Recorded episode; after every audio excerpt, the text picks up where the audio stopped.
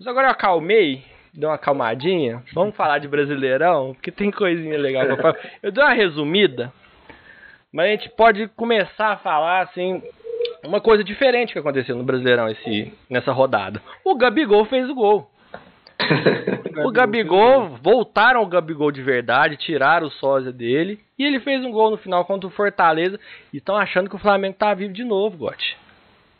É, nem tanto, né? Porque o, o Gabigol fez o gol depois de errar pelo menos umas 50 finalizações no jogo, né? Erra muito, muito gol é, para acabar fazendo dele. Eu já disse semana passada, o Pedro é muito mais efetivo em finalização que ele. Sim. Gabigol com seu puto de campo, porque o senhor Domenech deixou ele, ele na reserva e ele, como é estrela, ele não aceita, né? Flamengo continua afirmando: Flamengo morreu, tá em crise. Bruno Henrique já nem joga contra o Fluminense de novo, tá dando migué porque quer sair. Flamengo vai de mal a pior e ganhou, mas ganhou de um Fortaleza também, né? Que Tá numa crise fodida. é, tá, tá numa crise fodida. O Isla, pass- a puta contratação do Flamengo, passou mal com o Oswaldo o jogo inteiro, né, cara? Sim. Ele tá ainda sem entender o ritmo do futebol brasileiro. Ele fez um pênalti bobo, que foi o pênalti do gol do, do Fortaleza. É, destaque de novo para Everton Ribeiro, que voltou a jogar muito bem. Fez- dessa vez sim fez um golaço. Que primeiro ele meteu uma trivela linda para dentro da área. O Pedro finalizou bem de novo, diferente do Gabigol.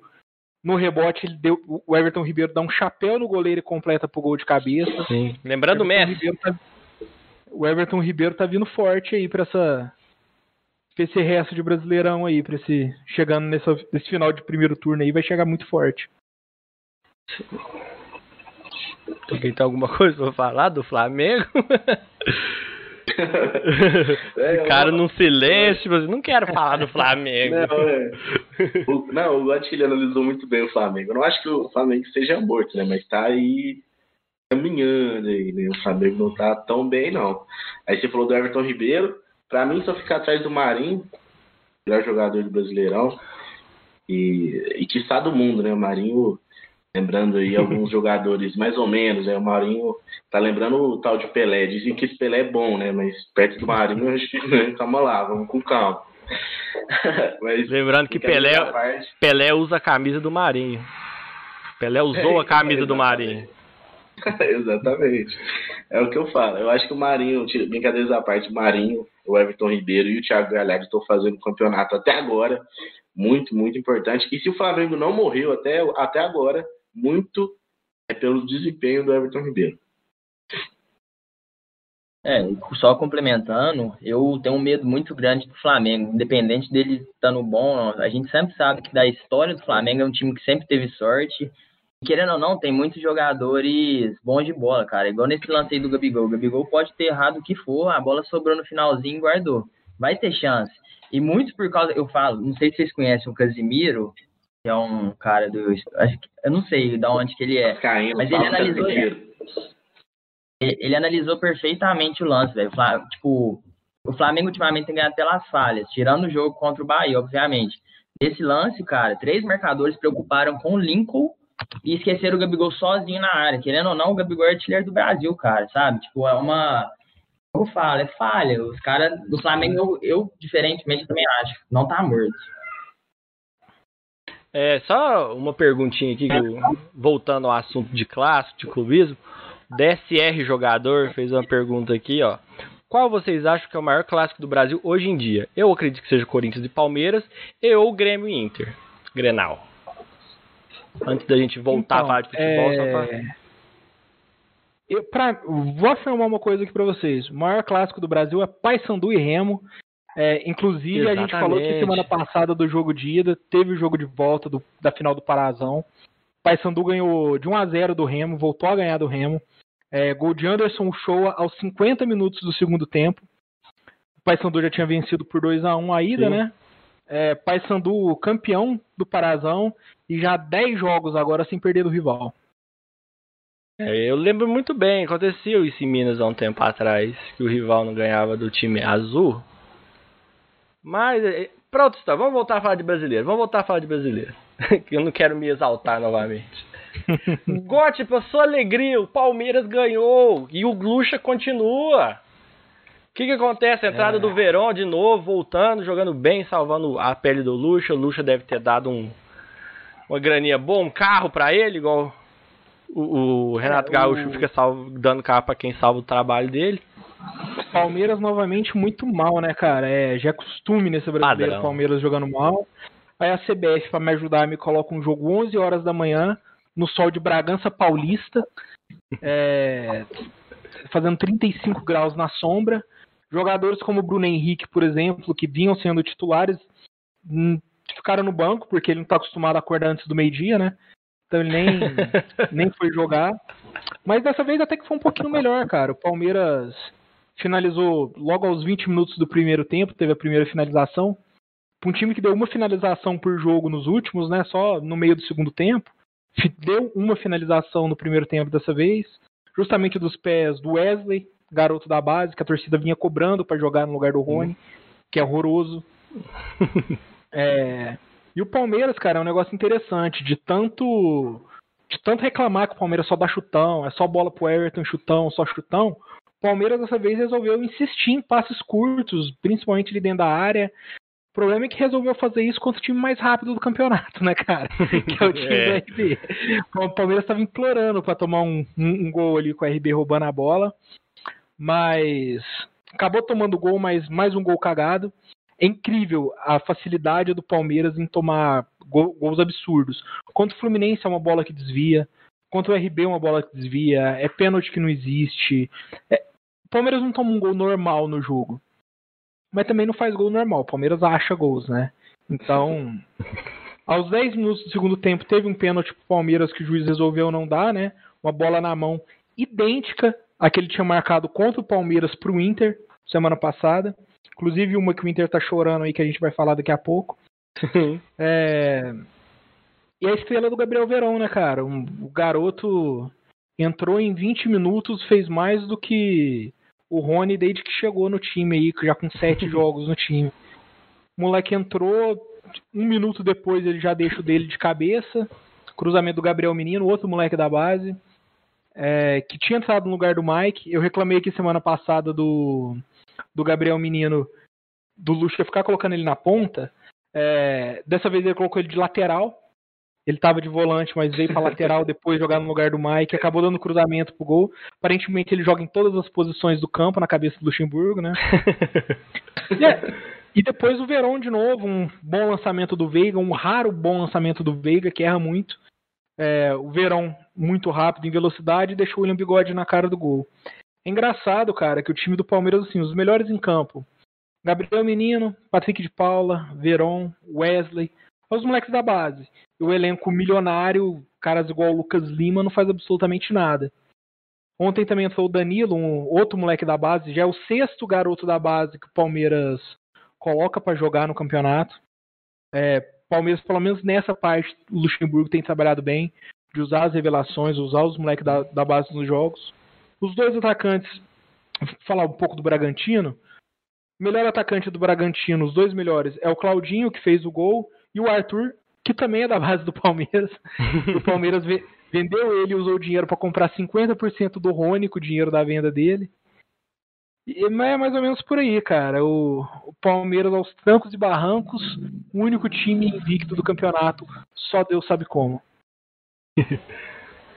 Também viram o jogo do Palmeiras. Eu não dou conta de ver mais, eu não consigo. É difícil. É difícil. Eu vou acordar 11 horas da manhã de domingo para assistir Palmeiras ainda. Lucha, muito bom técnico, falando que o time não precisa ter tática. O time é só jogar. Tática, é. Vocês viram alguma coisa do Eu quero dar um Palmeiras? destaque aí. Ah, Eu, eu vi, eu não vi o jogo, né? Porque eu não, eu não gosto nada parecido com o sadomasoquismo, eu prefiro evitar. Não gosto de tortura 11 da manhã. É, mas quero dar destaque aí pro menino Patrick de Paula, que vem muito forte para ser o destaque do Brasileirão. Achei ele muito bom jogador. Assim, lógico, ele tem as limitações pela idade, pela experiência, mas ele vem mostrando muita personalidade. Ele tentou uns chutes, eu vi os, os lances, ele tentou alguns chutes, uns passes mais verticais. Então, vamos ficar de olho no Patrick de Paula, que o moleque vem muito bem. Ele errou só um passe o jogo todo. É, é tipo o, Egídio. Chama. Vocês viram o vídeo do Egídio? Do Não, cara lá falando do. Egídio? Canhotinho de ouro falando do Egídio? Ah, É vi, maravilhoso, velho. É lindo, é falar que- sensacional. pode falar, Bernardo. Ah, pode terminar aí. Não, não, pode, pode falar, pode falar, DH. Eu só ia falar que depois que o God trouxe essa informação do um passe errado, me lembrou muito o Márcio Araújo, craque. Márcio Araújo, craque. Você, Bernardo, você viu o jogo do Palmeiras? Só assiste o galão da Eu massa? assisti. Ah, eu tô ficando meio à toa agora esse final de semana, tô assistindo tudo quanto é jogo, né? Mas o do Palmeiras eu comecei assistindo e parei. Vou, vou ser bem sincero pra vocês, segundo tempo eu não vi. E eu falo, eu, tipo, eu comento até muito com a galera que eu acho um absurdo o Palmeiras ter que usar a galera da base, o elenco que tem pra poder funcionar, sabe? E, e é os moleques da base que tá fazendo esse time jogar, tipo, para analisar. O Verón, que pra mim, desde o do Mundial do ano passado, cara, é um jogador que pra mim eu acho que futuramente pro Brasil vai ser um cracaço, que se for lapidado direitinho, eu vou até lançar uma polêmica que vai ser melhor que o Vinícius Júnior, assim, pra mim, disparadamente. Não é polêmica, não. vídeo, Já é. Eu acho que é concordo. né? O Vini tem que melhorar, tipo, é muito bom jogador, mas tem que melhorar a finalização e é uma coisa que o Verão tem muita qualidade, sabe? Então eu acho que é um, a base do Palmeiras é uma base, se pá, a melhor do Brasil hoje em dia disparado, por, por tudo que tem revelado. É, aqui vem revelando mais jogadores, assim, que alguém tem esperança, né? Tipo, não, isso aí vai ser bom. Forçaram um pouco com o Flamengo isso também, mas acho que são as duas bases. A do Santos, que a qualquer momento vem um Pelé, um Neymar, um Robinho. Mas acho que são. A- a- Hoje a do É, Palmeiras uma a cada ganhou isso. 30 anos aparece alguém lá. De uma a cada 30, é igual o Cometa Não, Halley. assim, Vou de- Não, vou defender minha base aqui. Vou defender minha base. É, a nossa função não é descobrir todo, todo ano um Pelé, não. A nossa função é dar condição para que os meninos se desenvolvam. A base do Santos é muito elogiada, não, não porque ele é, descobre o Neymar, descobre o Robinho, mas sim porque dá condição e dá espaço para os meninos jogarem, né? Sim.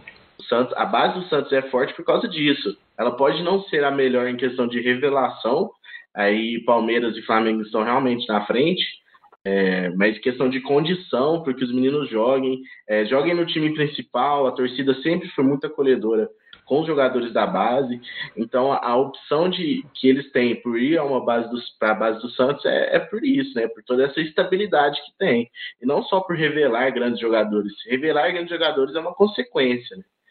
É, enfim, vou defendi minha base aqui. É, eu vou acrescentar só a base do, de São Paulo, né? De Cotia, que também que trabalha muito forte para as crianças, para os jovens e tal. Aí agora eu vou, vou contrariar Luxemburgo, que diz que tática não vale jogo, que técnico estrangeiro não vale nada.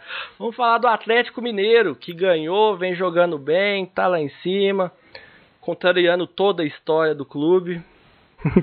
o Sacha guardou, o Sacha fez o gol do- da vitória, né? E o que, que, que vocês viram demais no jogo assim? Eu não, não vi muita coisa. Eu vi o São Paulo doido, como sempre. O Atlético jogando muito bem e o Keno devendo. Eu tô achando que o Keno tá devendo bastante. Não, é, eu. o, o Keno que ainda dá saudades em parte da torcida do Palmeiras, né, cara? Sim. É, mas tá mostrando que não é pra isso tudo, não. Ele tem, tem ido muito mal no Galo. É, Se esperava muito mais dele, né? Mas o Galo bem e bem naquela forma, foi o que eu falei, né? O São Paulo ele não é um técnico vitorioso, ele não, nem quer ser um técnico vitorioso, ele quer ter um time mediano pra na hora que acabar o campeonato ele num G4, numa posição boa, falar que brigou e todo mundo achar que ele tirou leite de pedra. É, ele não quer ter compromisso com a vitória. Então, pra ele, esse tipo de resultado vai ter. Mas na hora que a coisa aperta, acho que vai ficar um pouco difícil pro Galo. Vai falar, DH? Posso falar? Pode falar, Bruno. Pode falar. Ah, Eu, assim, eu acho que realmente o, o Atlético, todo mundo falando assim, ah, Atlético briga por título e tal, não é a minha visão. Eu acho que o Atlético vai brigar por um G4, porque é um time muito limitado, sim, tecnicamente. Eu acho que pode favorecer é não só estar disputando o brasileiro, enquanto Flamengo, Palmeiras, os times que vão disputar lá em cima vão ter outros jogos aí, calendário por causa da pandemia, a gente sabe como que vai ser, então vai precisar de um elenco. Mas, cara, fazia tempo que eu não vi o time do Atlético tão organizado. O São Paulo é um baita de um técnico, sabe? Organiza muito bem o jogo, o time. Mas eu vou falar a real. Ontem eu acho que o segundo tempo do Atlético foi o pior da era do São Paulo. Porque tomou pressão do, do Curitiba, apesar de ter perdido alguns gols, que é um baita problema do Atlético. O Atlético cria, cria, cria e não tem finalização. O Ken é um exemplo disso. Ele dribla todo mundo, chega na hora de finalizar e recua a bola pro goleiro, sabe? Então é isso. O Atlético, conta pra mim, segundo tempo, foi o pior segundo tempo da, do, assim, na era São Paulo. O primeiro tempo controlou o jogo absurdamente, o Curitiba não pegou a bola. Mas é isso. O time do Atlético acho que vai brigar lá em cima, mas não para título. É, só complementando essa fala do B aí, não é uma novidade é, os times do São Paulo terem essa irregularidade. O Santos mesmo no passado, é, aí você falou da questão do, dos atacantes do Galo não conseguirem concluir, eu acho que o, o grande fator para o Santos ter disputado ali a segunda colocação com o Palmeiras foi justamente a eficiência do Eduardo Sacha, do, do Soteudo, mas o Santos por várias vezes dominava uma partida no primeiro tempo e tomava pressão no segundo ou vice-versa. O São Paulo, quando, quando queria entrar com três zagueiros ali, não conseguia proteger muito bem a área e tomava empate, igual foi o empate é, que o Santos estava ganhando de 3 a 0 do Fortaleza, empatou 3 a 3 que foi um resultado que mudou completamente o campeonato ano passado. Então, não é uma novidade. Essa irregularidade, eu, eu sinto que o São Paulo faz muito testes nos clubes que ele está, sabe? Eu não, não sinto ele com uma proposta de jogo definida. Ele tem várias e ele vai se adaptando, mas às vezes essa adaptação pode funcionar ou não, e por isso os clubes também não perdem muitos, muitos pontos, né? Clubes do, do São Paulo perdem muitos, muitos pontos. Essa invenção de moda dele eu falo, eu até brinco, cara, porque é impossível você acertar uma escalação do São Paulo. Todo jogo ele vai mudar a escalação, igual ontem, tirou o Arano, botou o Alan de lateral, sabe? Ele fica inventando essas modas. Eu falo, ele inventa muito para no intervalo corrigir e falar que, tipo, ganhou o jogo por causa dele, sabe? fala, ele tinha que fazer o simples, é um baita técnico, mas essa parte de invenção realmente, cara, esse trem de três zagueiros nunca deu certo no Santos e não tá dando certo no Atlético também. É, pegando o gancho agora, vocês, falaram que o Atlético briga lá em cima. Eu acredito que briga pelo título. Até porque, igual você falou, Bernardo, os outros, os outros times estão disputando vários outros campeonatos. Então, o foco do Atlético é o, o, o, Brasileirão e vem forte. Vem forte, só que o São Paulo a qualquer momento fica louco e vai embora. E é inconstante, os jogadores do Atlético às vezes não podem render, às vezes está com problema de salário também, a gente sabe como o jogador é birrento, que o Atlético depende do financeiro hoje, fez, fez investimentos caros, é, teve que fazer mesmo, tem que fazer esses investimentos certos tal. Tem o gasto agora com a arena, que vai, vai ser construída.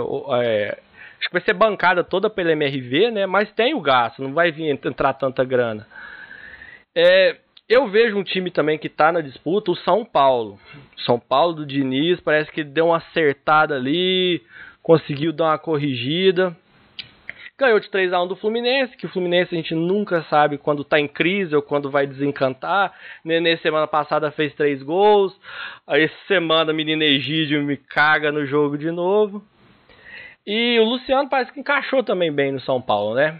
O que vocês têm a falar sobre o tricolor do Morumbi com o dinismo? É, o Diniz muito bem nas alterações, né, cara? É, acertou na entrada do, do, do Brenner, que fez gol, deu uma assistência, né? É, o garoto jogou bem. O Luciano, como você disse, encaixou muito bem no time, tem feito gol todo o jogo aí. É, o Fluminense, é o que eu te falo, o Fluminense é aquele time que vai estar tá sempre brigando ali pelo elenco até no meio da tabela. Time extremamente lento do Fluminense. Fluminense para dar um contra-ataque aí é 15 minutos de jogo até sair da zaga e chegar no ataque. Time muito lento, Aparentemente, para resolver isso, está aí trazendo o Thiago Neves agora. Resolver esse problema de lentidão da equipe. Não, Thiago Neves. já tira o contra-ataque de uma vez, é. né? Thiago Neves, Egídio, o Henrique estava lá. O Henrique sabia que isso ia acontecer. Nenê, e foi embora. Ganso, Fred, Nenê, Ganso, é, Fred. É uma constelação ali que. Não sei onde que o Fluminense quer parar com essa equipe, não. Mas o, o São Paulo, realmente, o São Paulo parece ter acertado, cara parece ter acertado bem, tá vindo forte aí nesse Brasileirão. Vamos ver até quando também, né, cara? Ver uns jogos mais difíceis aí, como é que vai se comportar. Porque agora que acertou o time, é bem capaz do Diniz querer mudar tudo e. que é a cara dele inventar. E praticar o futebol bonito. Sim. É, a questão do São Paulo e do, do Diniz, né? É, para mim é mais simples do que parece. Eu acho que ele precisava mesmo de tempo, né? Acabou que foi muito tempo que ele precisou. Mas apesar dos resultados nem sempre serem uma vitória, o time do São Paulo anda jogando melhor, anda criando melhor as chances, chances mais claras. Né? A gente viu no começo do trabalho do Diniz que o São Paulo chegava, mas chegava de uma forma totalmente desorganizada. Geralmente não tinha ninguém na área para chutar uma bola, para cabecear, é, não tinha ninguém no rebote e acabava tomando gols, muitos gols de contra-ataque justamente por causa disso, porque não conseguia organizar é, o setor ofensivo. Eu acho que o, o Diniz conseguiu dar uma cara aí nesse São Paulo. Também tem esse medo que o Gotti falou, dele mudar tudo de uma vez, querer mudar o que ele está fazendo. Mas eu acho que o São Paulo está encontrando seus caminhos. Vamos ver se tem fôlego para aguentar o campeonato inteiro. Né? A gente tem que lembrar que o Campeonato Brasileiro, muitas das vezes, ele é, ele é decidido pelo elenco. Se você tem muitas peças. Ixi, caiu. Travou. Caiu pouquinho. Problemas técnicos, o LH daqui a pouco volta. É a torcida do Santos invadindo, falando. Um que volta. Você esperava um Muito bem. Aí voltou. Caiu, LH caiu, alô? tinha É, caído. Na metade. Caiu na Nossa, metade. É, a torcida do Santos ficou puta de você elogiar o São Paulo. Os quatro É, torcedores. Tava falando do. A questão do Diniz mesmo, do, do, do Diniz, da loucura Que do Diniz, que ia mudar tudo de novo. Ah, tá. Não, é, enfim, só isso. É, é, meu maior medo é esse. E ver se tem fôlego. É, eu estava comentando também, não sei se, se deu certo, se tava, foi no momento que eu tinha caído, estava falando sozinho. É, mas a questão do, do Brasileirão é muito decidida no elenco, né? Se você tem banco, se você tem jogadores para poder aguentar uma, um campeonato de 38 rodadas. E vamos ver se o Diniz consegue mexer bem na equipe, né? Ele, a gente teve uma prova de que o, o elenco do São Paulo é qualificado, né? O Brenner entrou e mudou completamente o jogo, fez um gol, deu uma assistência. E vamos ver se o São Paulo vai ter fôlego para manter esse, esse pique do começo aí. Eu, particularmente, eu desacreditava muito do São Paulo, muito por causa do Diniz, por causa dos últimos trabalhos que ele tem feito, né, que foram lamentáveis, a gente, se a gente for parar para analisar. Mas o futebol apresentado tá, tipo, muito envolvente. Contra o Atlético mesmo, os 30 primeiros minutos, amassou o Atlético do Galo de São Paulo, sabe? Tomou o gol, teve toda aquela polêmica do impedimento do VAR e tudo, né?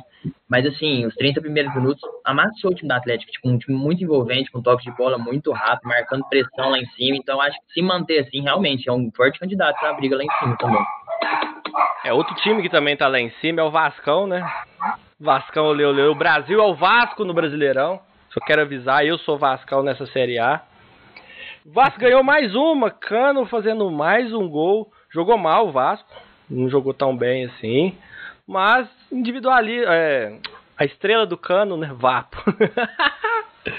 a estrela de Cano é, brilhou mais uma vez e Vascão ganhando, Vascão lá em cima, Brasil feliz, que eu acho que o Vasco ele entrou no status de que todo mundo gosta do Vasco. Acho que, que- acho que ele entrou, é um time grande que entrou nele com status, a não ser os times do Rio, claro. Agora São Paulo, do, do, do Sul, acho que o resto do Brasil tem, tem aquele, aquele apreço pelo Vasco. O que, que vocês acham do Vasco? O Atlético também bem mal. O Atlético Eu, começou bem mal. de- ver. Eu acho que tem muito mais a ver com dó do que com apreço, viu? Pra te falar a verdade. É, Eu não mas sei. o Galo. É, É, é engraçadinho. o Galo. O, o Vasco, o Vasco, o Vasco vem bem, cara. O muito melhor do que o Ramon fazendo um ótimo, ótimo trabalho. É, a fi, o, o Cano que você falou, né? Mais um gol do Cano para variar. A FIFA que chamou ele de máquina de gols, né? É, E ó, se pergun- é verdade. é, Fi- FIFA, inclusive, postou perguntando se talvez ele será o primeiro artilheiro estrangeiro do Brasileirão. Eu acho que não, porque como a gente já informou aqui, ele é grande candidato para estar no ataque do Barça aí, ele deve sair no meio do ano. sim. No meio do ano não. No lugar agora em Soares, que tá, janela. tá pra fechar É, é, com, com a Juventus. Seria, seria pro lugar do Messi, mas como o Messi parece que vai ficar. É pro tão lugar, pra lugar do Soares. agora. Isso.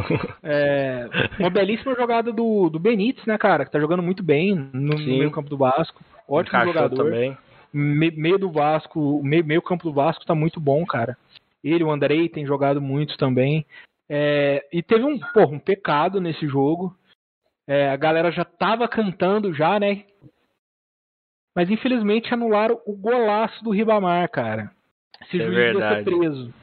Cara, o Ribamar a gente sabe de toda a dificuldade desse atleta para conseguir acertar uma finalização. É quando ele finalmente consegue, anula um gol do garoto. Mas isso é prova que ele tem que ser perseverante. Isso é prova que ele tem que lutar por isso. Que ele só vai virando um jogador mais folclórico. Tem, existem vários jogadores folclóricos no Brasil. E ele tá virando mais uma, mais um personagem do folclore brasileiro, do futebol. que quer falar alguma coisa do Vasco? Ah, eu, eu posso falar então.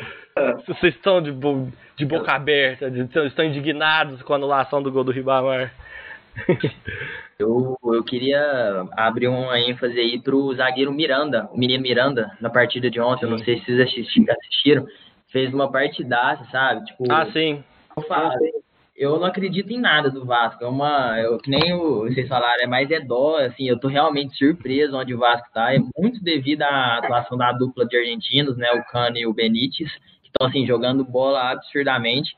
Mas a partida de ontem que eu queria dar ênfase era do Miranda, que ajudou demais a, a zaga do Vasco, que tomou pressão assim o jogo inteiro, né? Eu concordo com o Ber, eu acho, e, e eu ainda vou adicionar algumas coisas. Eu acho que o Vasco tá onde tá, mais por esse preciosismo da, da condição individual dos jogadores, principalmente do Benítez, do Cano. Eles aparecem pro jogo e acabam resolvendo as partidas até então, né, até agora no campeonato, do que por ter um projeto coeso. Eu acho que o Vasco está sobrevivendo às individualidades mesmo, não que seja demérito de forma alguma. É, são ótimos jogadores, ótimos não, são bons jogadores de nível alto, conseguem competir. O Bernardo citou o Miranda aí, eu gostaria de citar também o Thales Magno, apesar das expulsões, é, da expulsão né, juvenil que ele teve, ele é um jogador que deixa os adversários um pouco com medo, né, porque ele é muito rápido. Não, não, ele é muito rápido. E aí aparece um cano nas costas e acaba acabando e fazendo gols, com o Benítez jogando muito bem, o Benítez que nem sempre dá assistência e nem sempre faz gol, né? Ele ainda não fez gol no campeonato, mas ele, tá, ele domina aquele meio campo, ele desarma muito para ser um meio armador, ele desarma muito e ele inicia muitas jogadas. Então acho que o Vasco depende muito dessa individualidade.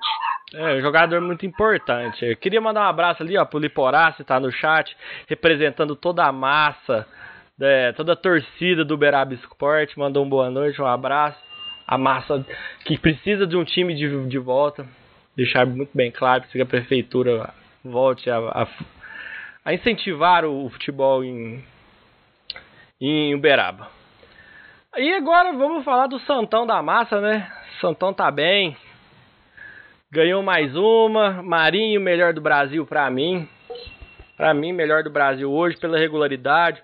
O Everton Ribeiro está bem, mas sim, as duas últimas partidas que ele se destacou. Marinho vem bem desde o começo do ano, tá, tá bem no Santos e lei do ex, hein? E do ex, o Felipe Jonathan, ele já jogou pelo, pelo Ceará, ele é, ele é torcedor do Ceará. Inclusive os torcedores do Ceará ficaram um pouco bravos com ele, mas ele logo fez o gol e levantou o braço para cima. É, mas o Santos também encaixou uma forma de jogo interessante. O Santos sofreu nesse jogo com o Ceará, o Ceará dominou muitas ações do Santos, mas mesmo com isso tudo, é, o Cuca conseguiu responder de uma forma muito legal. Né? O Lucas Bussetti, que é um é, que é um jornalista de Santos, ele até levantou essa bola, trouxe alguns lances que o Santos conseguiu tocar a bola na linha na defesa, coisa que não fazia com o Gesualdo Ferreira. Né? O Santos conseguiu tocar a bola, começar o jogo sem chutão. Isso é muito interessante, é um resultado do trabalho do Cuca, que está sendo bem feito com as peças que ele tem. Né? A gente tem o Marinho destoando da equipe, mas o Cuca vem fazendo um bom trabalho. Também o Arthur Gomes, o menino, entrou muito bem. O Diego Pituca né, voltou a jogar bem, conseguiu é, conseguiu segurar o Santos na hora que precisava. Então o Santos venceu e venceu, mas foi uma vitória muito maiúscula, né? O adversário é muito forte, o Ceará vem numa crescente, vem jogando muito bem. A gente no outro falso 10 a gente já tinha comentado sobre Sim. esse ótimo projeto do, do Ceará, né? Desse não vai ser surpresa se a gente ver no, numa competição internacional esse ano. E foi uma vitória maiúscula do Santos, de novo, uma genialidade do, do Marinho, dando uma assistência dessa vez. Não conseguiu chutar muito, muito no gol, mas conseguiu dar uma assistência assistência, gol zero e Santos campeão Tá vendo? 2020. Fica É, falando essas mentira coisas. O microfone dele até travou, né? Fica cara? falando aí de Santos campeão. Tanta coisa aí, ó. A torcida tá brava, tá cortando sua internet aí, ó. É bom lembrar, né, cara, que o, que o Ceará foi garfado nesse jogo, hein? O, duas expulsões ridículas. Duas expulsões ridículas. É, a Que primeira numa confusão. O juiz deu uma falta pro Santos que nem falta foi. O jogador lá ficou nervoso. Um jogador do Santos vem agredir ele. E aí ele acaba expulsando também o jogador do Ceará junto. E a segunda expulsão também, um- uma faltinha boba, nem para amarelo não era. O juiz deu o segundo amarelo e expulsou o cara, prejudicando o Ceará. É, Marinho continua jogando bem, como a gente já tem falado aqui todo, toda semana. Inclusive, Marinho, se continuar nessa pegada, já já tá num time grande. É, esse jogo que parece que foi válido Continua. pela Copa Libertadores, né, cara? Um monte de expulsão, porrada pra todo lado. É, e como vocês citaram, o gol aí do Felipe Jonathan, Felipe Jonathan. lateral. É, lei do ex, né? As únicas duas leis que funcionam no Brasil, cara, que é a lei do ex e a da pensão alimentícia. É, inclusive tirou o jovem Eric Flores, ex-Flamengo, de um jogo de volta redonda na Série C. Era em campo, mas ele foi preso por pensão alimentícia e desfalcou o volta redonda nessa rodada. Engraçado que colocaram isso no pré-jogo, né? Desfalque. Pré-jogo. Do pré-jogo do site da Globo. Um cara por lesão, um por não sei o quê. E um preso- por Preso, preso por pensão alimentícia. alimentícia. Os dois Sensa- leis funcionam no Brasil. Sensacional, esse é o Brasilzão. Você viu o jogo do Santos, Bernardo? Não viu? E, e queria fazer uma menção honrosa também ao João Paulo, né? Que pegou tudo. Pegou Sim, tudo. tudo, tudo. Porque depois que o Everson saiu aí por toda essa treta jurídica, inclusive saiu hoje que o Everson No fechou Galo. com o Galo. Sim. É, Zé Wellington tá indo aí de presente pra vocês, depois vocês me agradecem. Mas uma menção rosa, porque tá pegando demais, né? À toa que é meu, meu goleiro fixo do Cartola, né? João Paulo tá pegando muito e começou muito contestado. Né? Teve a treta toda do Everson, que entrou na justiça contra o Santos, perdeu, teve que pedir desculpas. O Cuca, o Cuca foi lá, apoiou publicamente o Everson, enfim. E o João Paulo entrou na humildade de sempre e tá catando demais, pegando muita bola, salvou o Santos várias vezes no jogo contra o Ceará. E eu, toda a minha gratidão ao João Paulo. Gratidão.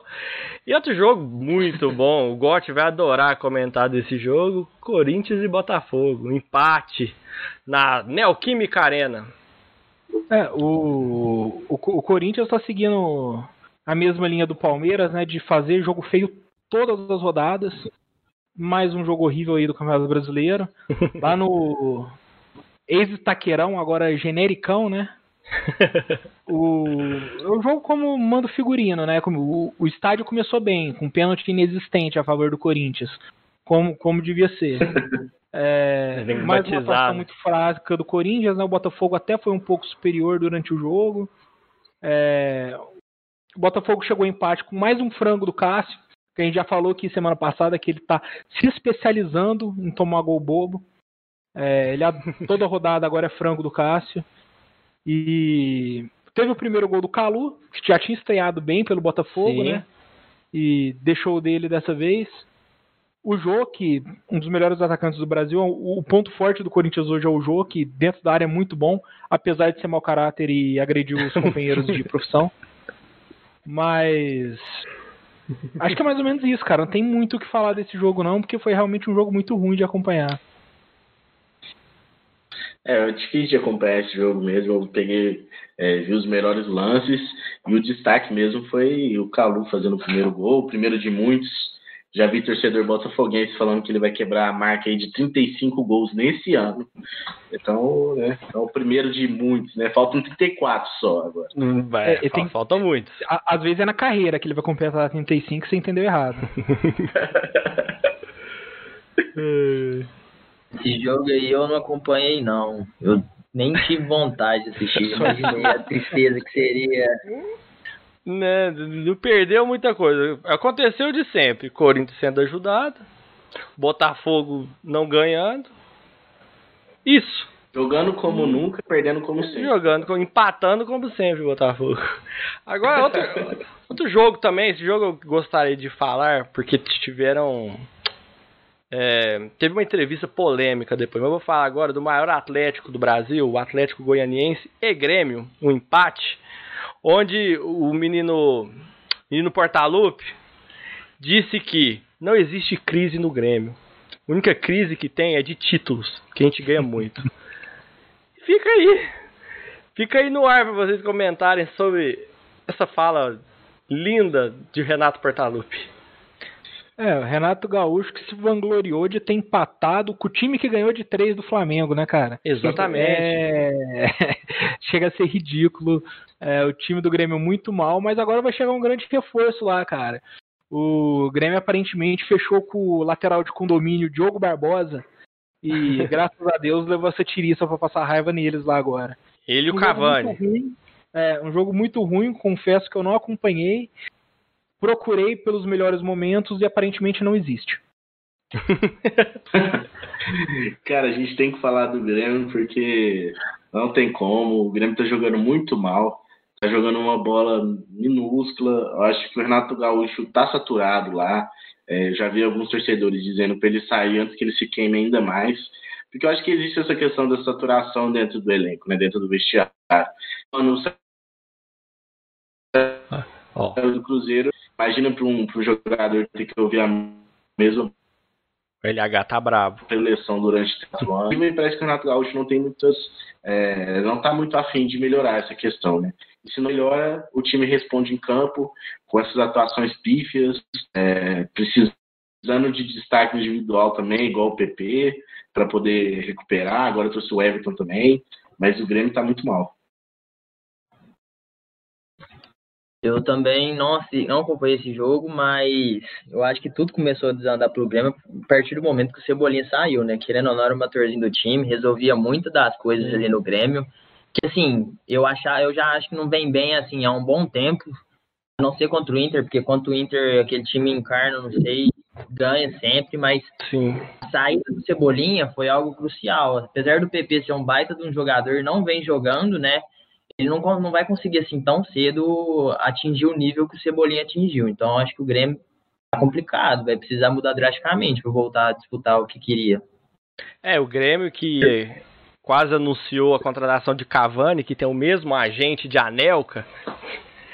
Então tá, tá quase. A de Anelka, Droga, mesmo, são os mesmos agentes. Que e do desfez, Quaresma também. E do Quaresma, que se desfez do, do Thiago Neves, que ficou bravo e provavelmente vai processar o Grêmio. Que o mau caráter pra caramba vai processar o Grêmio, porque ele diz ele que a dire... ficou sabendo pela imprensa, a diretoria não avisou ele. Então, vamos ver como vai ser. Eu acredito que o Renato Gaúcho vai querer tirar umas férias no Rio de Janeiro, vai pegar aí um Fluminense para treinar, porque só tem, só tem a galera do futebol dele ali, né? Vamos ver qual, qual, qual são, quais são os próximos episódios do, da novela do Grêmio. Outro jogo também que a gente tem nesse, nesse nessa rodada que a gente teve, Esporte Goiás na Ilha do Retiro, é, três gols do Esporte, um contra, e joguinho morno. O esporte não vem jogando bem, o Goiás não vem jogando bem. É aquele jogo de dois candidatos à Série B, né? É, eu te desafio a achar alguém que assistiu esse jogo inteiro. Independente se seja torcedor dos dois times ou não. É, é interessante ressaltar que, as, que o gol contra do Elton foi a primeira finalização que ele acertou nos últimos cinco jogos. Então já é um avanço pro garoto aí. Mas, é. tirando isso, é, nem tenho o que falar do jogo, não. Mas tem alguma coisa pra falar do esporte do Goiás? tá vendo? Precisa achar um... Eu vou chamar um torcedor do esporte para comentar, porque é o único jeito que tá podendo falar. Porque não tá jogando bem o esporte. O Goiás também vem muito mal.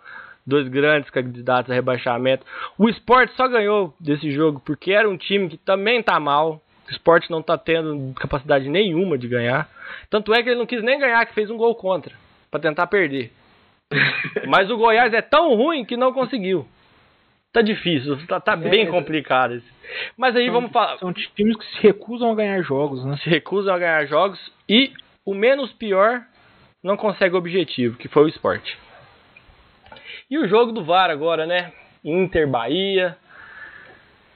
Garfado, garfaram o jogo, garfaram o, o, VAR mais uma vez, né? É, protagonista de um jogo de futebol, tá sendo assim toda rodada, toda rodada tem uma coisa grotesca que acontece.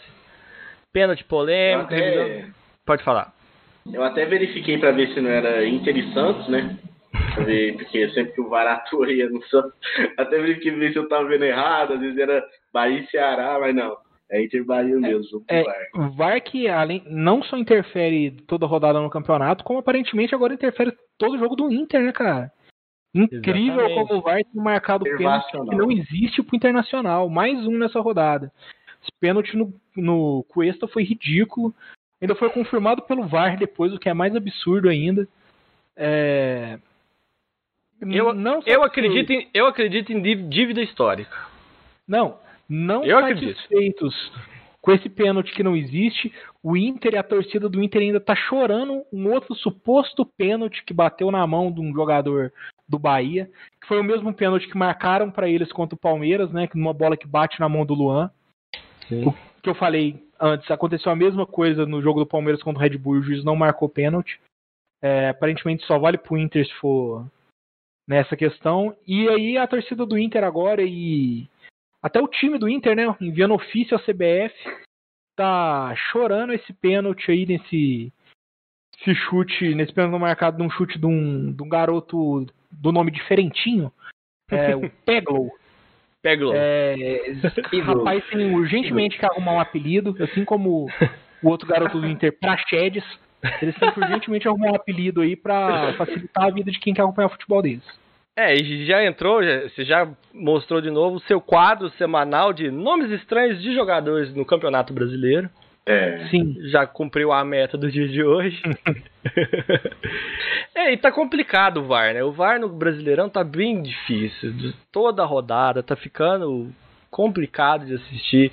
O Santos foi é, vítima esses dias. Não sei se pro Atlético tá acontecendo isso também, questão de VAR, de, de decisões estranhas. Você tá, tá tendo alguma coisa uh. contra o Atlético ou a favor do Atlético? Tá tudo, tudo normal? Teve um chororô gigantesco aí do lance do São Paulo, jogo passado do Atlético, eles falaram que não estava impedido, né? Assim, em questão do VAR, a questão de impedimento, eu, na minha humilde opinião, eu acho que não há o que discutir, porque é um robô que está comandando isso. Agora a questão, tipo, nem ele tá falando, ah, tava pouco impedido. Gente, não importa, se tá um milímetro impedido é impedimento. Se fosse mudar a regra, sabe? É o que eu falo. Mas em questão exclusiva desse jogo do Inter, eu já acho que o problema não foi do VAR, o problema foi do juiz. Porque o VAR ainda tentou alertar, falar assim, ô, oh, não foi pênalti, vem aqui assistir. E o juiz ainda olhando aquela imagem, vê um negócio daquele, ainda, tipo, dá o pênalti, sabe? O que eu falo, o VAR tem muitas falhas, mas assim, no jogo de ontem, eu acho que a falha realmente foi do juiz. Pode ter Sim. sido em conjunto com os árbitros lá de cima, né? Mas o juiz, depois de dar um pênalti daquele, eu falo, tinha que ser era proibido de apitar um jogo do Brasileirão. Mal intencionado pra caramba. É, foi o que você falou mesmo. Você resume bastante. O problema não é o VAR, porque o VAR mostra o que aconteceu. Ah, impedimento, aconteceu. É, situação de pênalti, aconteceu. O problema é o juizão que vai lá e e apita, né?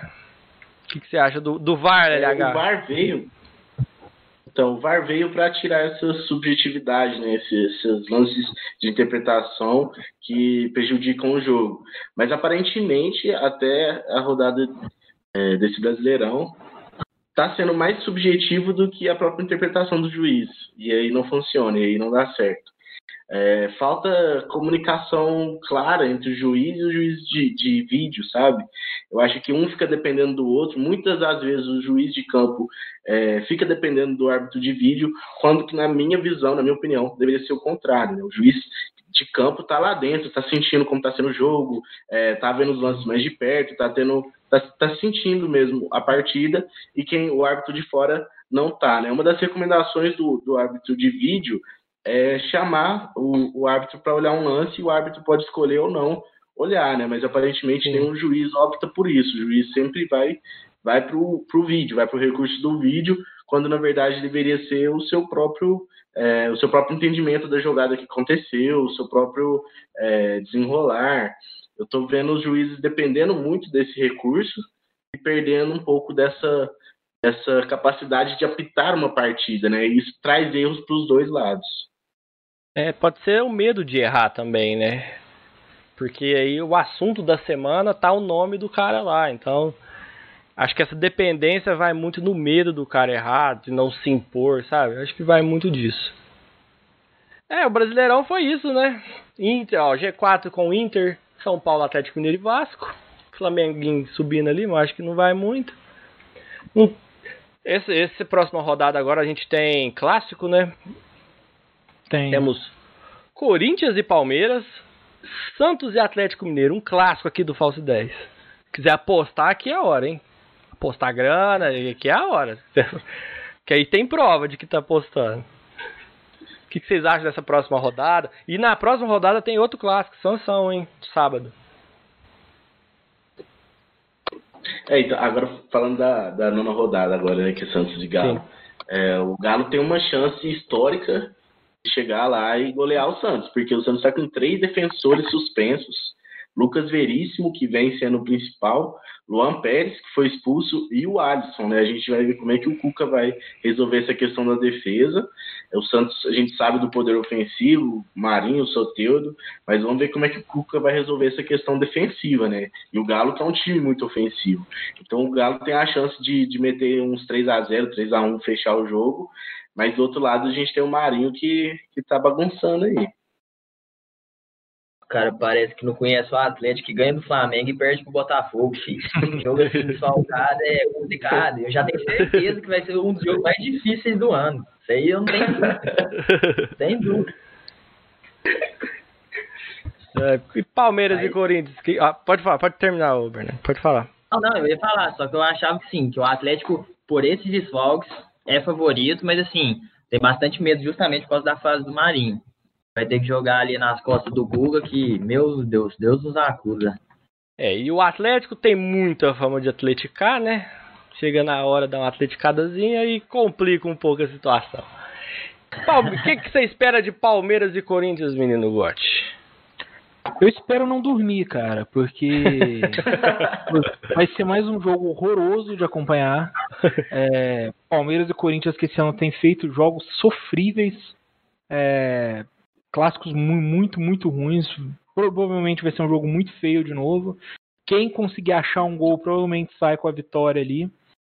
É... Mas vou ser sincero para você, entre assistir ele e assistir o Fla-Flu que também vai ter no final Sim. de semana, eu ainda prefiro assistir Palmeiras e Corinthians, que é um jogo feio, mas é um, é um jogo feio que pela rivalidade, tem uma chance ali de sair uma briga, uma Sim. confusão. Talvez o Felipe Melo volte de lesão, então a chance de briga é maior ainda. Felipe Melo é... e Fagner. Fagner então, vai jogar? É... Eu não sei se ele vai tem, jogar. Tem, tem, essa, tem essa atração a mais aí durante o jogo, mas questão de futebol, futebol mesmo, nem dá para esperar nada desse jogo. É, porque o Fla-Flu, se for ter alguma briga entre Bruno Henrique e Gabigol, a gente um dia a gente vai contar a história, a gente sabe. A gente sabe da história, a gente conhece, a gente tem informando, a gente sabe o que aconteceu, que tem essa briga.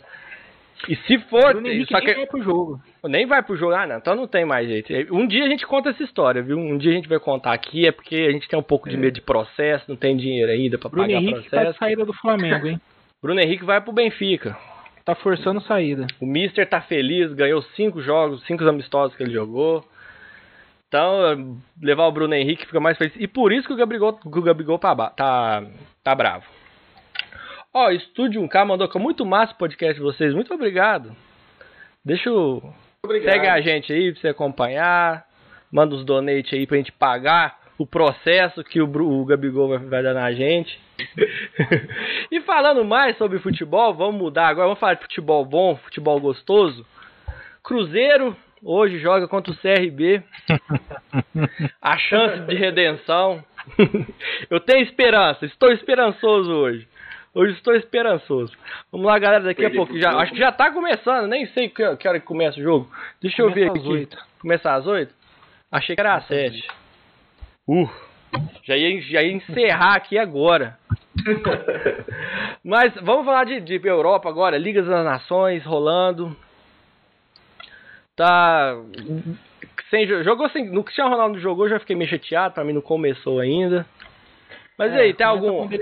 Só começa quando ele entrar em campo, tá treinando, tá feliz, sorridente, Portugal tá bem.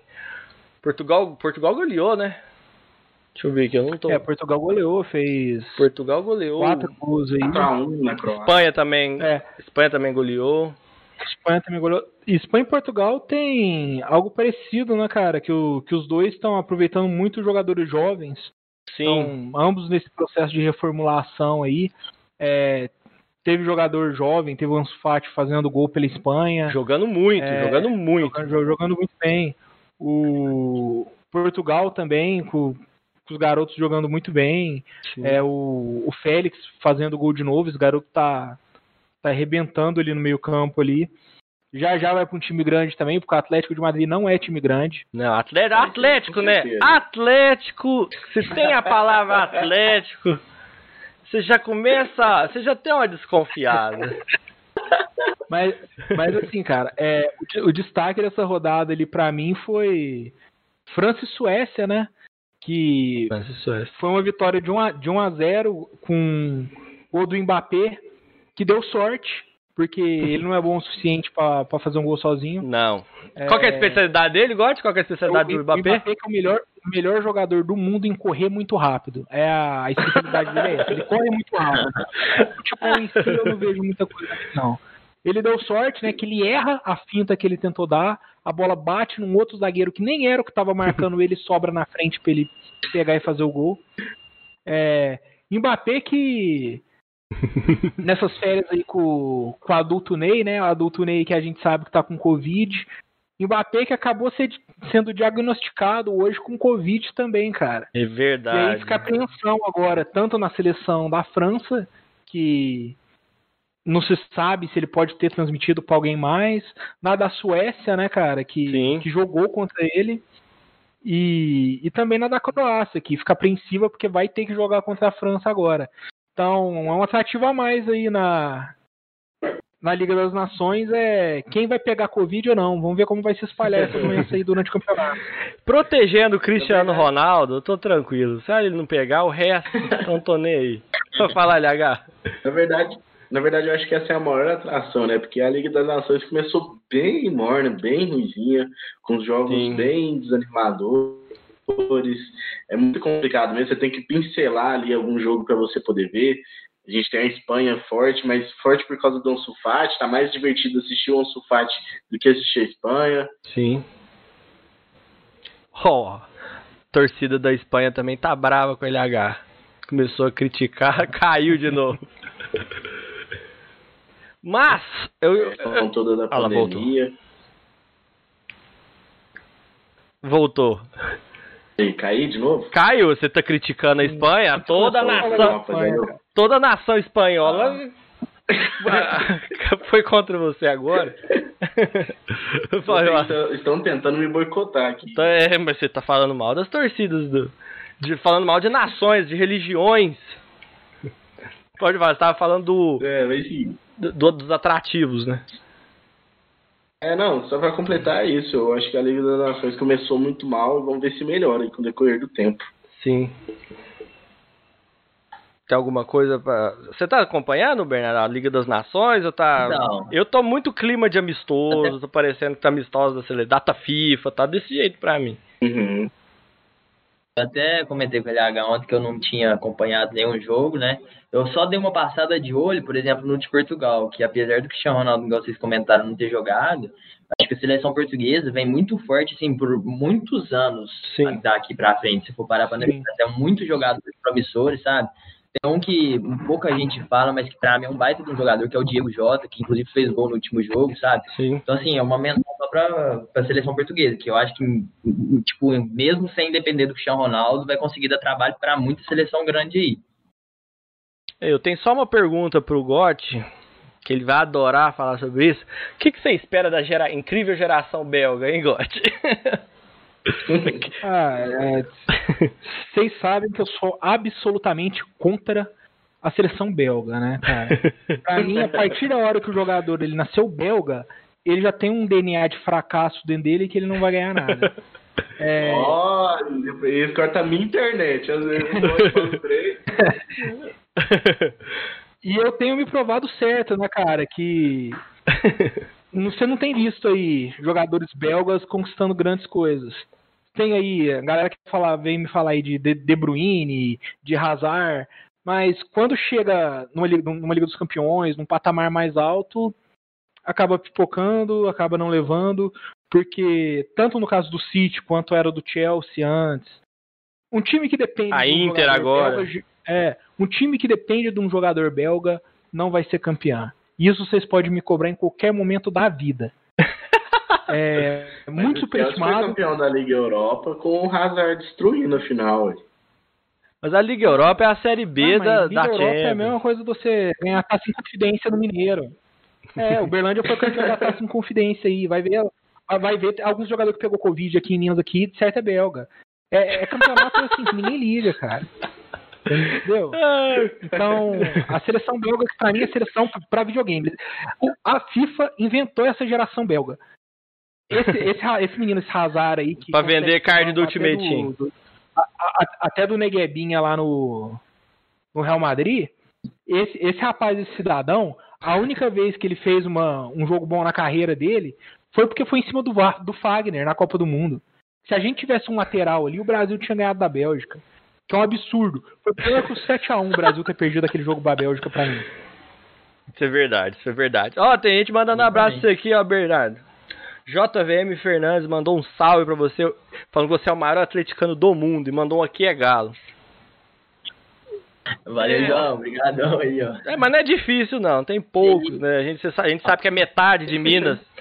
Metade de Minas é cruzeirense, a outra metade divide entre Corinthians, Atlético e Flamengo e Palmeiras. Esse aí que não gostava de futebol, Sport, que tá aqui atrás. Mudou pra BH e virou atleticano roxo, porque em BH todo mundo sabe, não tem como, né? Não existe. Foi, ó, foi em dois jogos, do Cruzeiro e do Atlético. Falou assim, Bernardo, não existe comparação de torcida. Virou o que virou. Mas assim, eu vou, vou fazer uma crítica aqui que a Máfia Azul vai vir atrás de mim aqui em Campinas me matar. A Máfia Azul eu tenho, eu tô puto com a máfia azul. A gente tá estendendo, acabou a Liga ah, vamos estender o assunto. Vocês, vocês têm alguma coisa pra fazer hoje? Não. A gente divide o podcast de hoje em dois episódios, tá lindo. O Gotti vai cortar tudo, mas tá uma beleza. a máfia azul tá num rolo fudido com a diretoria antiga. Vocês viram isso aí? Se vocês não ficaram não. sabendo. Tem a, toda sexta tem a live do presidente, do Sérgio Santos Rodrigues, do, do, do Cruzeiro. A máfia azul teve a capacidade de pegar foguete e começar a soltar durante a live para atrapalhar o cara. E depois fica puto, que eu, eu nossa, eu odeio esse desgraça dessa torcida. Eu começo a xingar, corroborar e falo, não, vocês estão vendidos, que não sei o que. Sai no Fantástico o nome lá, máfia azul envolvida no esquema, ganhava dinheiro. E quer ficar puto, fala que é a torcida que apoia. Foi a torcida que destruiu o estádio. Eu tô desabafando. Todo dia tem um desabafo cruzeirense meu aqui. Momento de desabafo cruzeirense. todo, todo, todo episódio. Aí agora fica, fica puta, fica bravo e tal. Aí passa no. Começa a falar que vai cobrar, que não sei o que, que não sei o que, vai bater em jogador, porque apoia outra torcida. Aí o que, que aconteceu? Veio a diretoria, chamou eles para conversar na salinha ali, de repente viraram apoiadores do clube. Você sabe o que aconteceu ali dentro, né? Vocês sabem o que aconteceu ali dentro. E eu só falo isso porque eu odeio a Máfia Azul. Pra mim, a torcida do... Se fosse só eu, torcedor do Cruzeiro, eu tava feliz demais. Eu ia cobrar, tem que ser só eu. Não queria mais torcedor, não. Tinha que ser só eu. Só eu de torcedor, vai, Máfia Azul vai pra puta que pariu. Tô puto com a Máfia Azul. Tem outras torcidas lá, que também é pavilhão, tá todo mundo lá, fica brigando, quebrando estádio, só atrapalha o Cruzeiro. Deixa só eu torcer. Eu compro todos os ingressos do Mineirão. Levo vocês lá pra gente assistir. É, eu tá passando bom. esse convite aí, velho. Acho que eu prefiro. prefiro ficar... Ah, é bom. bom que ele vai arrumar quatro ingressos vai fazer o mesmo tanto de barulho que faz com o Mineirão lotado, né? Ah, oh, quem, quem que instala alto-falantes no estádio, no, no Independência, é outra torcida instala alto-falante e, e a gente vai lá e cala os alto-falantes. Vai lá, vai liberar 3 mil ingressos pro Cruzeiro. A gente vai lá e causa o alto-falante lá do, do Atlético Mineiro. Ó, tem uma pergunta aqui, ó. Do, pode falar, pode falar agora. Não, não, só ia falar que eu, que eu acho errado falar isso aí da, da, da, torcida do Cruzeiro aí, porque dependendo do lado que o vento estiver vindo, batendo no papelão faz muito barulho também, cara. Você sabe, você sabe que isso é lenda, né? Isso aí é, é lenda. Isso é historinha. Mas, ó, ó, tem uma pergunta aqui do DSR Jogador perguntando pra mim. Cruzeiro perdendo hoje, o técnico vai ser mandado embora? Então, é complicado de saber. É complicado, o Bernardo tá querendo que não. Porque a, a, a, dire, a diretoria falou que não. Independente, vai manter, vai segurar ele, o, o Anderson e tal. Mas ele vem sendo muito cobrado. O time não vem apresentando nada, jogando muito mal. Ele se demonstra teimoso com mantendo o Henrique, que vem mal. O Henrique tem um dado interessante do Henrique. O Cruzeiro tinha ganhado todos os jogos até o Henrique vir jogar no Cruzeiro. Depois que ele voltou pro Cruzeiro, porque ele ficou puto lá no Fluminense, voltou e voltou a ser titular, o Cruzeiro não ganhou mais nenhum jogo. E ele insiste no Henrique. A gente vem pedindo, a torcida vem pedindo, não põe o Henrique, não dá para jogar com o Henrique. E ele mantém o Henrique e perde. Ou empata. Então tá complicado lá, pessoal. Fred NP 123, fica Anderson. Fica o caralho, tem que ir embora. tem que mandar embora. Só que eu vou olhar para quem? Eu fico, pô, eu fico triste. Vocês ficam rindo que eu tô na Série B, eu fico triste. Olha, olha a lista seleta de técnicos. Papai Joel, Abel Braga, quem mais? Tem, tem Dorival. o Dorival. Tem o Roger. O Roger que saiu do, do, do coisa agora. Então tá complicado. Tá difícil. Entra um, sai é a mesma coisa. Daqui uns dias tem o Lucha. Daqui, daqui, Luxa, daqui em breve, não, em breve, em breve tem Luxa. A, no, a nossa Jair esperança, Ventura, a, Jair, a nossa, a nossa esperança é, a gente vem pedindo desculpa pro Senna desde hoje. Desde, tem muito tempo que a gente tá pedindo desculpa pro Senna. Fortaleza perdendo, uma hora eles vão correr com o Senna. Aí ele vem pra gente. É a única esperança que eu tenho. Caso contrário, é difícil, não tem um técnico que vai entrar. O que talvez poderia mudar é o Dorival, mas eu não tenho muito esperança. O Thiago Neves tá ali vendo no mercado, velho. Thiago Neves vai pro Fluminense. Thiago Neves, Thiago Neves saiu aí do. Mas pra, pra melhorar hum. o Thiago Neves tem que ter uma mulherzinha pra ele esperando ali, de boa. Sempre tem que ter uma mulherzinha não, pra trair a mulher como... dele. Então, e dinheiro. Trazer ele como treinador. Então, mas tem que ter dinheiro, senão ele não rende. Ele não faz nada. Ele vai ficar usando uns os negócios aí no camarote do Mineirão de novo. Oh! é, mas eu quero finalizar falando com a melhor coisa que aconteceu no futebol essa semana. Ontem, foi ontem ou hoje? Que são os dois, as duas jovens promessas da Inglaterra que fizeram algum curso com o Neymar, provavelmente que em sua primeira convocação levam mulheres para concentração, pro hotel, tudo pago pela Federação Inglesa. Esqueci o nome deles, é o Foden e o. E o Green, Greenwood. Greenwood. O que, que vocês acham disso? Acho que o futebol voltou? Que o Romário fazia festa dessa aí com arma para cima. O Romário, Edilson. a, a Inglaterra que tá se renovando, né, cara? É, já teve aí o, o cara que seria o capitão do time, que é o Maguire, afastado por ter sido preso, porque brigou na Grécia. Agora, os, duas jovens promessas aí sendo afastada por ter levado o jogador pro vestiário. A Inglaterra, que há muito tempo tem tido seleções muito fracas, não tem, tem tido sucesso, aparentemente tentando nos eixos, né, cara? Acho que isso daí é o começo de uma Inglaterra que vai vir brilhante, muito forte nas próximas Copas. Esse é o caminho certo a ser traçado. Diferente Finalmente, da geração belga. A Inglaterra acordou. É, finalmente a Inglaterra acordou. A gente não vê nenhum jogador belga envolvido em escândalo e a gente sabe que escândalo é o que move o jogador bom, velho. Não existe jogador bom que não esteja envolto a um escândalo. Até o Messi, que é o good guy, o, o, o, cara bonzinho, tá em escândalo com o maior clube, né? Que ele já atuou. Então, jogador bom é movido por escândalo e os moleques mostraram que estão por dentro aí desse, dessa rotina futebolística. Eu ri mais pela situação é, que eles convidaram as garotas no meio de uma pandemia, como se nada tivesse acontecendo. Suave. Primeira convocação deles, suave, primeira convocação deles. Eles já chamaram as donzelas pra ali, né, comer um queijinho e tal, assistir um, uma Netflix. Realmente. Tomar um chá. Tomar um chá. é, e a gente vê Neymar fazendo escola, né? Neymar tá aí vivendo, feliz, com os trens, Neymar, que semana. A gente comentou semana passada do que, que ele fez, né? Que ele que? falou pra menina. Sim. Que ele falou ah, pra. Comentamos, comentamos. Tinha, falou pra menina. Pra menina cuidar dele. Falou pra menina cuidar dele, que ele estava com Covid. A menina postou em seu grupo é, do WhatsApp. Amigos, como sempre, amigos fudendo a vida da pessoa. Vazou alguém, algum amigo vazou essa conversa. Neymar, numa tacada de mestre deixou de seguir a menina, discutiu todas as fotos e a bloqueou. A menina tá agora, vai ter que cuidar de outro. Vai ter que cuidar de outro. Brincando. Eu tava até brincando com um amigo meu que agora o Neymar vai ter que fazer um termo, vai ter que pedir pra, pra garota assinar um termo de responsabilidade, né? Porque não é possível.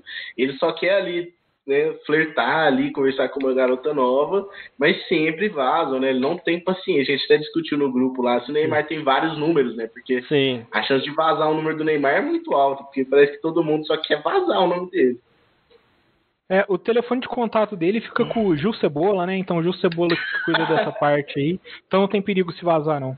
É, ou é Gil Cebola, às vezes com o Chris Guedes. A gente tem, ah, depois a gente vai passar a relação completa dos parceiros do Neymar aqui.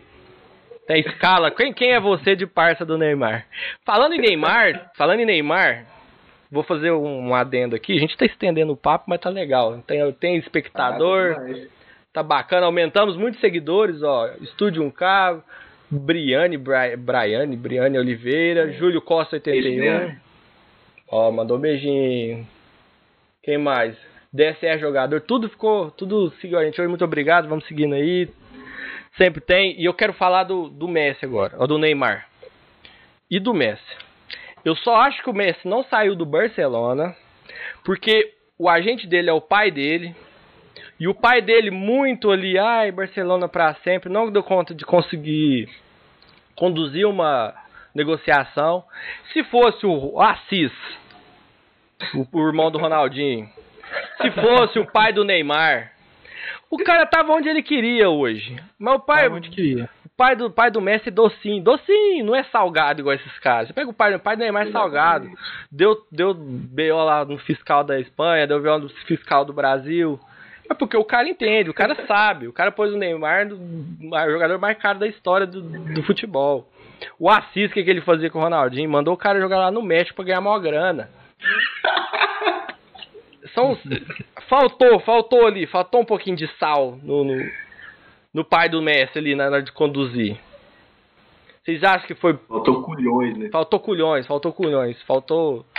Vocês acham que o problema ali foi o pai do Messi, que o Messi estava claro, deixando claro que queria sair. E cês, vocês acham que isso dá, afeta o, o, o, rendimento dele pro próximo ano? Que ele não vai jogar com, com tudo isso que ele tem, que ele, que ele sabe? Então, cara. Eu acho que depende. Pode falar, Gotti. Não, não, é, eu ia falar assim que eu acho que meio que caminhava para isso mesmo, porque o Messi sempre se mostrou não ter culhões suficiente para decidir as coisas, né? É, principalmente pela seleção. É, eu acho natural na hora que ele foi pressionado, é, é, do perfil dele recuar e aceitar. Então, uhum. ele acaba ficando no Barcelona aí, que que meio que impôs isso, né? Mas eu acho que é uma ótima jogada dele também para ficar livre de vez no, no, no, final da próxima temporada e poder escolher ir para onde o Neymar estiver. Que caso o Neymar queira mudar de time ou queira permanecer no PSG, o, o Messi tem aí a opção de, de se transferir para ficar junto com o Neymar.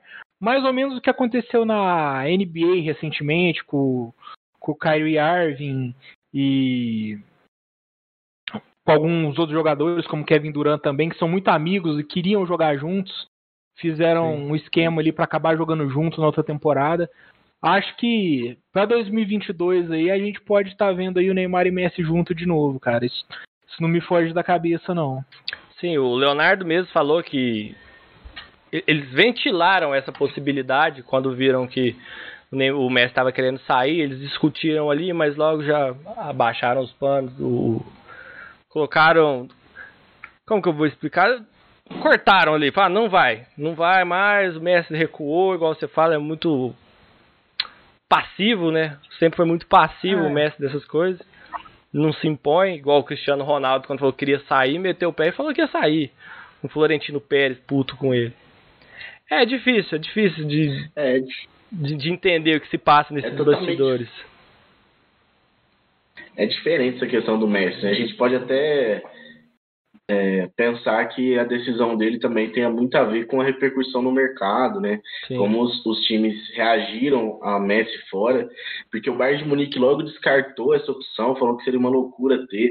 Inter de Milão também descartou, então teve uma rejeição, sim. O pessoal não, não queria cometer loucuras pelo Messi, porque o Messi não tá ficando nada mais novo, né? E a gente nunca sabe se o Messi vai ter o, o mesmo desempenho no Barcelona, porque ele tem um desempenho, teve os grandes desempenhos no Barcelona, porque era uma equipe que jogava para ele, né?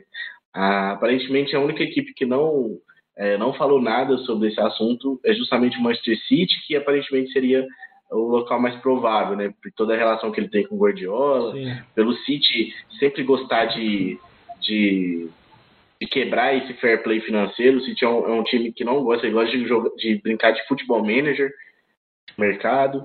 Então, o destino provável seria o Manchester City, mas a decisão dele com certeza passou também por essa é, esse movimento no mercado, que os grandes, os grandes clubes não estavam dispostos a fazer loucuras por ele. E isso o pai dele também levou em consideração. Um dia antes dele confirmar que fica no Barcelona, é, o pai dele foi vice em Barcelona, é, conversando com os diretores, e ele dizia que era muito, muito, muito, muito difícil, né? E um dia depois o Messi fala que fica. Então é uma coisa muito complicada. O Messi, igual vocês falaram, ele é muito. É, eu não digo nem passivo, mas ele não toma as rédeas dessa carreira dele, do futuro dele, nunca foi de fazer isso. Uhum. É, diferentemente do Ronaldinho e do Neymar, que apesar do Assis e do Neymar pai serem cruciais para as mudanças dos dois, é, o Neymar sempre falou assim: não, eu quero jogar em Paris, eu quero ser o dono de Paris. E o Ronaldinho sempre falou: ah, eu quero ir para a festa que tiver mais mulheres, é isso. Então, é, o Messi nunca teve essa, essa voz. É, complicado entender isso aí. E você falou também né, dos times que estavam é, fazendo loucuras, que poderiam fazer loucuras. A gente vem em contrapartida do Chelsea, que vem montando um time muito forte, gastando pouco, com promessas, com, com é, jogadores do próprio clube, gastando pouquinho nas contratações, contratações bem minuciosas, e vai muito pela gestora, lá que eu esqueci o nome dela mas que ela parece que está dando uma organizada ali no Chelsea, que era um clube que contratava loucamente até pouco tempo atrás. Deu certo uma vez, quando foram campeões da, da Champions. Assim, um período, né? Quando foram campeões da Champions, foram para a final também. Mas parece que depois disso deu uma caída grande e está voltando agora, né? Com a, além do, do, bom trabalho do, do técnico, do Lampard, está fazendo um bom trabalho também na questão é, fora do gramado, né? Na, na, área de contratação. Esqueci o nome da menina, da, da moça lá, que é a gestora. Então, cara, eu só não sei de onde você tirou, que é pouco, velho. Porque para mim o Chelsea está gastando um absurdo com jogadores não. muito superestimados, cara. É, tão não, se você for olhar. Meia boca a preço de crack, pra te falar a verdade. Não, se for pegar os, os, últimos cinco que eles compraram, foi o valor que eles venderam o Hazard. Se for olhar a mercado europeu, não é igual não. o, o Borussia, por exemplo. O Borussia, sim, o Borussia gasta nada. O Borussia não gasta nada e, e monta um time bom. Um time pra. Sim, é, essa questão aí é, é, como eu tô te falando, cara. Pra mim, Timo Werner, o. O próprio Zayet do, do Ajax, uhum. esse garoto agora do. Do Bayer Leverkusen, que, que eles contrataram por, por 80 milhões de euros. É, sinceramente, eu acho um absurdo pagar um valor desse nesses jogadores que eu sinceramente eu acho muito superestimado, cara. Eu não não acho que sejam grandes craques a ponto de gastar todo esse dinheiro, não. Acho que por menos eles conseguiriam coisa no mesmo nível. Sim. Quer falar alguma coisa aí, Ber? Eu ia até concordar que, assim, apesar do time do Chelsea, a gente olhar nomes hoje em dia, então baita time que tá construindo, eu acredito que esse time do Chelsea seja mais a longo prazo, por ter muito Sim. menino, sabe? Sim, eu, eu fico pensando nisso, até o, o Werner, o time Werner no ataque, não é? Sim, sim. Inclusive, centroavante.